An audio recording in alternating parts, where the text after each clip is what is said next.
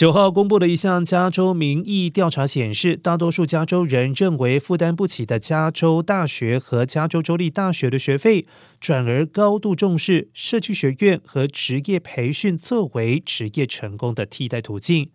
在接受调查的加州居民当中，超过四分之三的人仍然认为四年制的学位很有价值，但对今天的高等教育是否仍然像过去一样有助于获得更好的经济机会存在分歧。百分之五十三的人表示赞同，百分之四十五人表示怀疑。而百分之六十三的受访者则是认为，有许多包含上大学或者是当学徒的多种途径，可以帮助未来的职业生涯。而许多教育领导人长期吹捧加州丰富的财政援助计划和四年制学会的经济利益，但是调查结果显示，加州普遍大众与教育领导人之间的巨大认知差距。